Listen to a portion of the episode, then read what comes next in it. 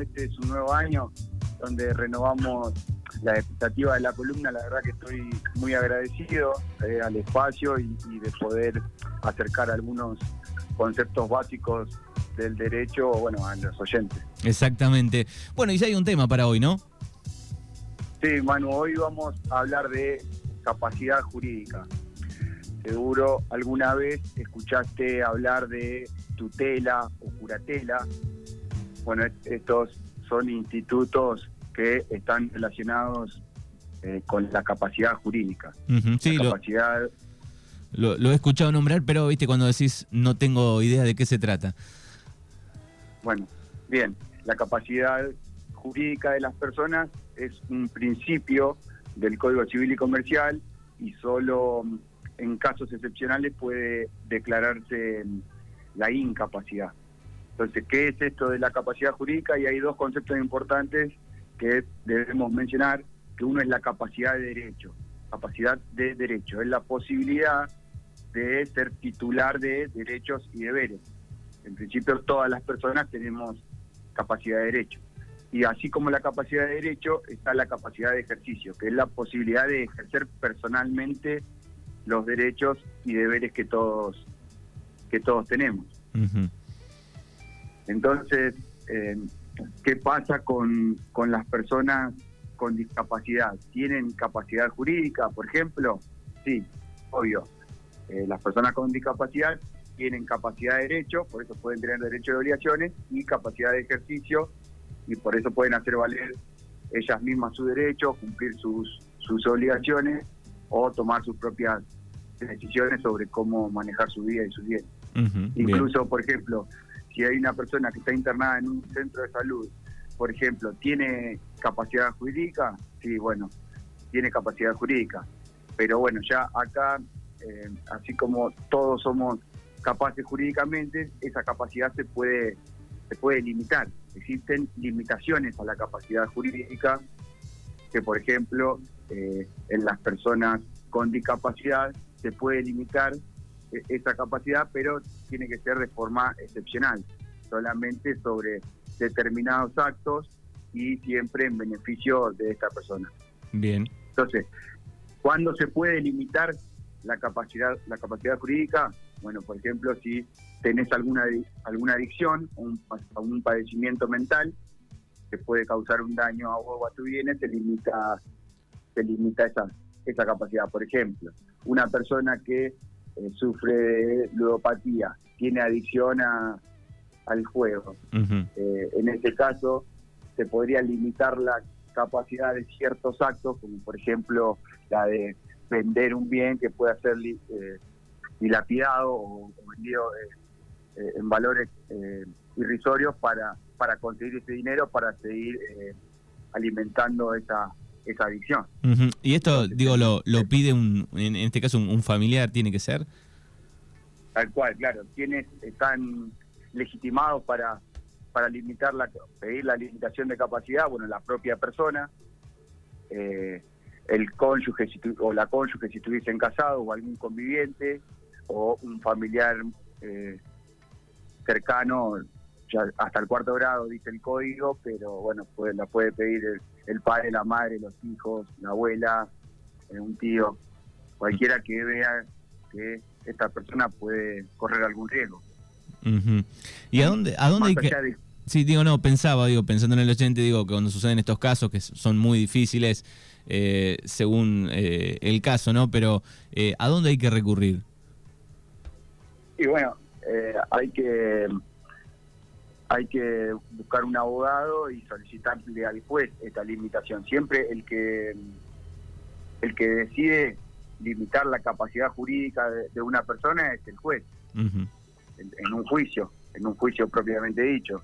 Y se necesita estar representado por un abogado que si por cuestiones económicas no podés eh, contratar los servicios de un abogado, bueno, vas eh, asesoría y, y- y pedís algún algún abogado que te que te pueda atender gratuitamente. Bien. Bueno, entonces, como te decía, ¿quién puede pedir que se limite la capacidad lo puede hacer la propia persona, lo puede hacer el esposo o esposa, el cónyuge, pero siempre quien determina la capacidad es el juez, mediante un juicio. ¿Qué cosas, por ejemplo, no puedo hacer si, si limitan mi capacidad jurídica? Bueno, si limitan la capacidad jurídica de una persona, el juez va a decir para qué actos es necesario que tengas apoyo. Por eso la limitación de la capacidad es solamente sobre algunos actos determinados. Entonces, para que pueda realizar estos actos, el juez va a indicar los apoyos que, que vas a tener. ¿Qué son estos apoyos que te estoy diciendo? Bueno, son medidas que reconoce el nuevo Código Civil y Comercial para ayudar a, la persona a tomar decisiones, a administrar sus cosas o hacer algún contrato.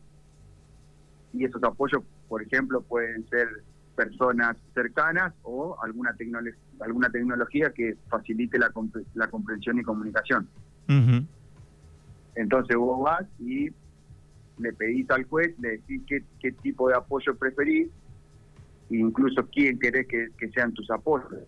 Por eso el pariente, que o el pariente en este caso, que puede pedir la limitación, puede decirle al juez también eh, en qué sentido se limita la capacidad de una persona y cuáles son los actos que esta persona eh, habría que limitarle y nombrarle algún apoyo, que es lo que se conoce como el tutor o el curador. Pensando en, no sé, en la ludopatía, digo, a veces eh, uno puede, por ejemplo, pedir eh, el no ingreso a una sala, por ejemplo. Sí, sí, sí, eso, eso, eso es otra cuestión pero vos podés pedir que se te limite la capacidad para ciertos actos, no necesariamente lo tiene que hacer otra persona. Vos si, si te ves en esa situación y en algún momento, eh, bajás a tierra y razonás, podés incluso vos pedir vos tu la limitación de tu capacidad para, para prevenir actos que se realicen con posterioridad y puedan perjudicarte. Bien como te decía, si, si limitan mi capacidad, no se nombra un curador, bueno, no, solamente se nombra un curador o curadora en el caso excepcional de declaración de incapacidad. Acá estamos hablando de limitar la capacidad de una persona, pero cuando ya estamos frente a una declaración de incapacidad, cuando una persona se la declara incapaz, ahí se le nombra un curador que va a ser el que toma las decisiones por esa persona. A diferencia del tutor, que el tutor o los sistemas de apoyo, como te mencionaba recién, eh, vienen a, completar la, eh, la razón sería de la persona capaz, ¿me entendés? el tutor representa en cierto acto al, al pupilo o al pródigo, eh, pero sobre un acto determinado. Sí, Cuando estamos frente a una cuando estamos, claro, cuando estamos frente a una declaración de incapacidad, ya se le nombra a esa persona un curador que ya la representa y ya es quien realiza los actos por esta. Sí, sobre todo pensando por ahí en adicciones, ¿no? Digo, debe ser terrible, bueno, que esa persona no puede tomar, ni la va a tomar tal vez nunca la determinación y ahí sí, digo, eh, eh, funcionaría el, tutor, ¿no? Claro, se puede pedir la limitación de la capacidad, tal cual, tal cual. Pero hay diferentes casos, porque una, una cosa es un pródigo, una persona que dilapida su bienes porque tiene cierta adicción, pero también puede ser que tenga una enfermedad mental eh, permanente o prolongada y ahí se necesite la declaración de incapacidad de esa persona para que directamente se le nombre un curador que la represente, ¿me entiendes? En sus actos. Sí, sí, sí. Porque solamente se puede declarar la incapacidad cuando la persona no puede mm, relacionarse con quienes la rodean y no puede decir lo que quiere o lo que necesita por sus propios medios de comunicación. Bueno, ¿qué pasa si entonces si se declara la incapacidad? El juez va a, va a nombrar un curador que va a ser quien, quien represente a esa persona. Esto puede ser... Así como... Sí, perdón. No, digo, y esto puede ser, eh, el dictamen del juez, digo, puede ser por un tiempo, después se revisa, si uno eh, se rehabilita, toma conciencia. Claro. Bueno, la, limitación de la capacidad eh, no dura para toda la vida. Esa, esa sentencia que limita la capacidad, obviamente que vos podés pedir que sea revisada y el juez tiene que revisar la sentencia que limitó tu capacidad o, declaró tu incapacidad cuando pasan tres años desde que la dictó. Si desde que se dicta la sentencia pasan tres años, sí o sí el juez tiene que revisarlo y puede volver al estado anterior, es decir, puede poner fin el juez a la limitación de la capacidad. Eh, ya sea porque vos lo pediste o porque cuando lo fue a revisar el juez a los tres años cambiaron las circunstancias y se pasa otra vez a tener eh, toda la capacidad. Bien. O se deja de tener la capacidad limitada. O sea, no es para toda la vida. Una vez que se, se, se delimita la capacidad de una persona, no es para toda la vida. Vos, si te recuperás o, o por ejemplo, este mismo, esta persona que, que sufre esa adicción de juego se puede recuperar el día de mañana y puede pedir otra vez que vuelva al, estado anterior su capacidad jurídica. Bien.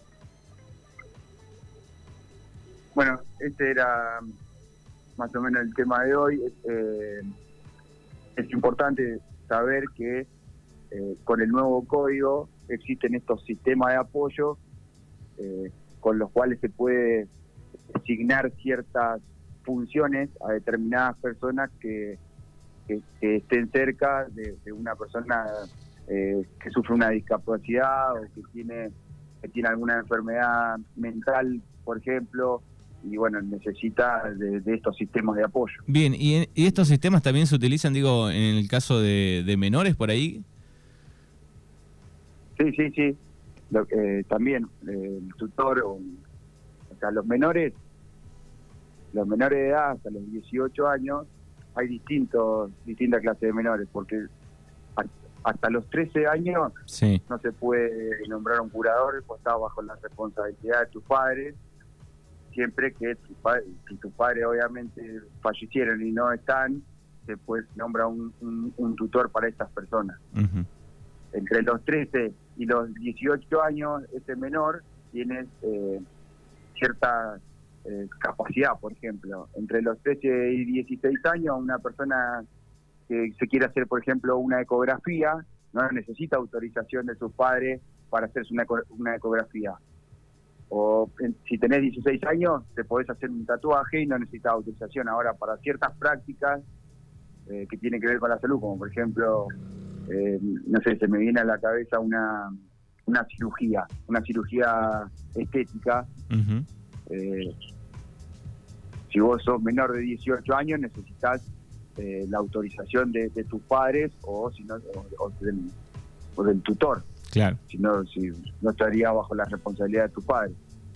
Pero para ciertas prácticas, ya sea como si tenés 16 años, tenés entre 13 y 16, vas a necesitar la autorización de tu padre para hacerte un piercing o un tatuaje, prácticas que no son invasivas, pero si, o incluso una ecografía, pero si querés hacerte una cirugía, no sé, en la nariz, si sos menor de edad, vas a necesitar esa autorización del tutor o del representante que esté bajo, el padre o madre que lo represente. Exactamente. Bueno, es Juan Cruz Sticker, abogado aquí en Mañanas Urbanas, eh, que lo pueden este, lo pueden buscar en redes sociales, lo pueden este, contactar. ¿A qué número y en dónde, Juan? Manu, mi número de teléfono es 291-4603-566 y si no, estamos en el estudio de lunes a viernes, de 8 a 16, en la calle Luigi 87, acá en Bahía Blanca. Bien, perfecto. Ahí se contactan con Juan Cruz. Abrazo enorme y gracias como siempre.